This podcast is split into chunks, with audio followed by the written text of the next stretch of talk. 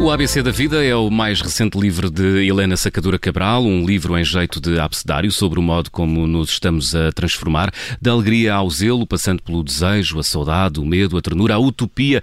São 46 as palavras que compõem o ABC da Vida. Espero não me ter enganado uh, nas contas. Helena Sacadura Cabral, muito bom dia. Bom dia. quando, não, quando, não, quando, não me enganei, são mesmo 46 palavras. Helena, quando não. começou a pensar uh, nas uh, palavras que compõem ou que iam compor o ABC da vida, este seu novo livro, qual foi a primeira palavra, a primeiríssima que lhe veio logo à cabeça? Raiva. Porquê? Por estar fechado em casa e não poder mexer. Portanto, começou a escrever o livro quase do fim foi, uh, uh, foi uh, comecei a escrever o livro quando percebi que ia ficar enclausurado. Eu nunca fiz até hoje uma, uma experiência de prisão, não deve ser agradável e percebi agora de maneira que uh, uh, o estado em que eu estava não era o melhor para escolher uma belíssima palavra como a amizade ou outra qualquer na altura. Uhum. sobre que eu escrever foi sobre raiva, que é uh, um sentimento negativo, mas que nós temos que aprender a, dominar, como é evidente. Uhum. Um, e, e, depois de escolher raiva, que critério adotou na escolha das palavras do ABC da vida? Foi sentindo sentindo outras coisas e é, foi despejando palavras?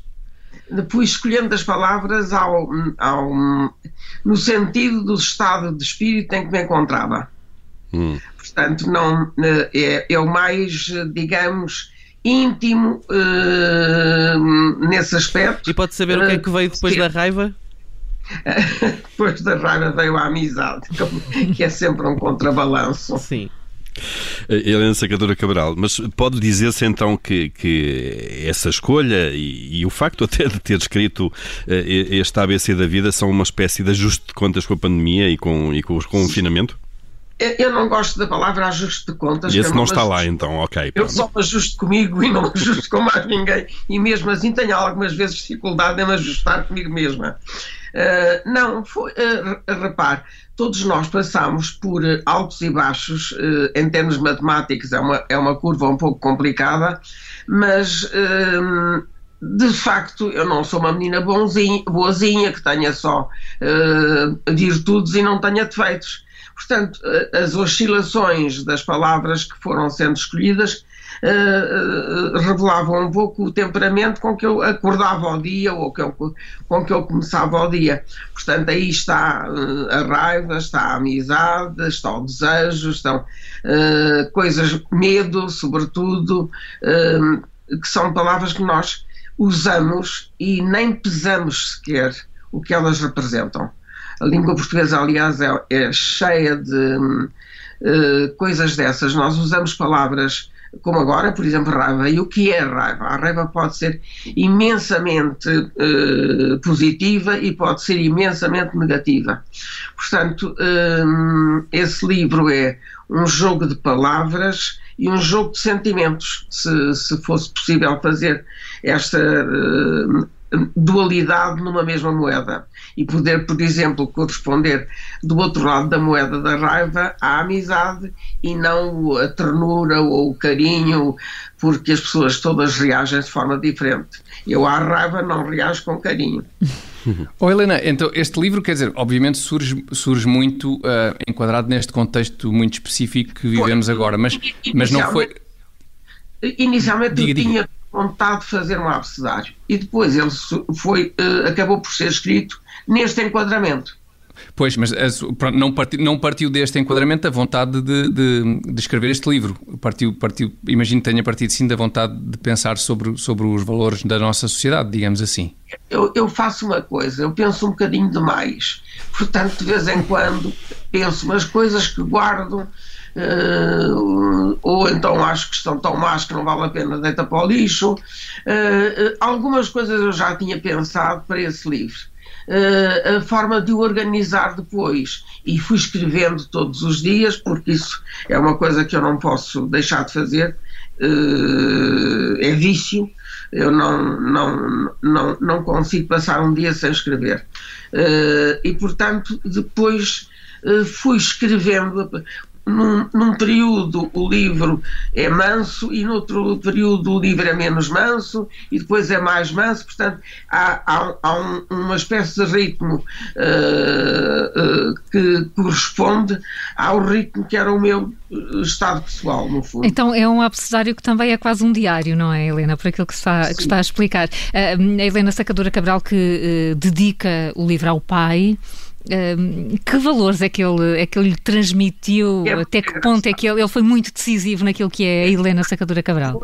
E, e vou-lhe dizer uma coisa: esta quarentena, que tem aspectos tremendamente negativos, teve também, e tem, não foi seguramente só para mim, uh, a capacidade de nos olharmos para dentro de, de, vermos um pouco a nossa vida para trás. Eu não sou nada passadista, o que está feito está feito, não há nada a fazer, não volto atrás, nem estaria interessado em voltar atrás. Uh, mas em relação ao meu pai, meu pai foi um pai tardio, porque a minha mãe tinha 17 anos quando casou e o meu pai tinha 34. Portanto, era só o dobro da idade dela. Portanto, eu, houve muita coisa que, por meu pai ser mais velho, eu percebi mal na altura uh, e até reagi dizendo que não queria, não fazia. O meu pai não queria que eu me formasse, queria que eu eh, tocasse piano bem e eu sou uma desafinada total. Uh, uh, queria que eu falasse francês bem, isso eu falo, mas não queria nada que eu, que eu fosse para a faculdade, porque eu queria para a medicina, para operar cabeças e meu pai não me queria trabalhar com cadáveres e muito menos me queria trabalhar com vivos. De maneira que tivemos alguma, eu tive alguma dificuldade em explicar ao meu pai porque é que não ia para direito, que é o curso da família.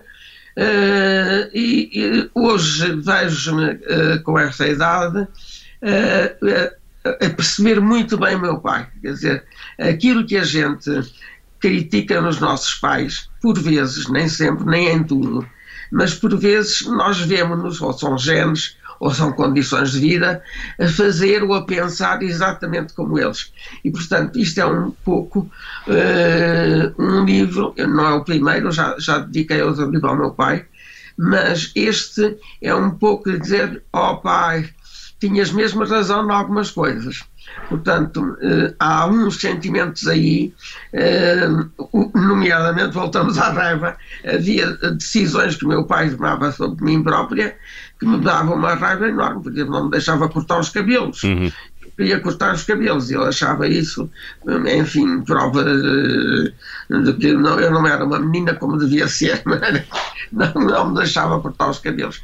E coisas assim, quer dizer, namorar acompanhada, com uma presença do meu irmão que também ficava chateadíssimo e não estava com nenhuma vontade de acompanhar as minhas conversas amorosas. Enfim, eh, coisas como estas.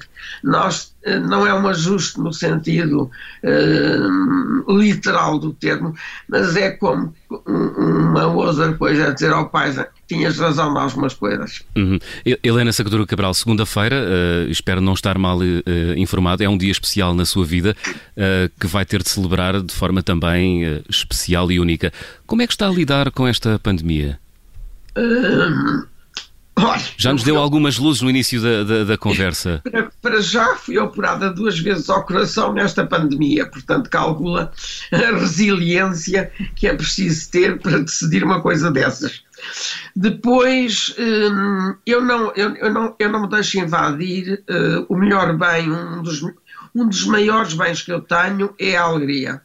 E, e dessa eu não quero abdicar em circunstância nenhuma.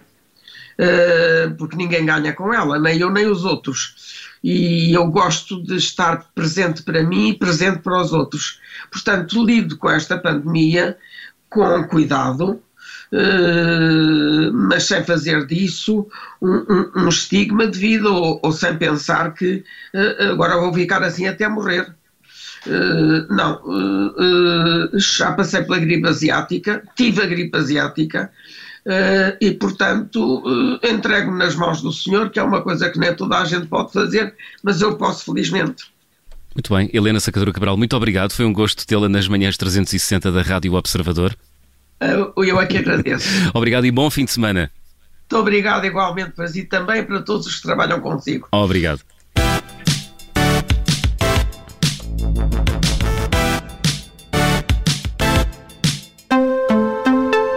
Helena Sacadura Cabral, que acaba de lançar novo livro, chama-se O ABC da Vida. Obrigada por ter ouvido este podcast. Se gostou, pode subscrevê-lo, pode partilhá-lo e também pode ouvir a Rádio Observador online em 98.7 em Lisboa e em 98.4 no Porto.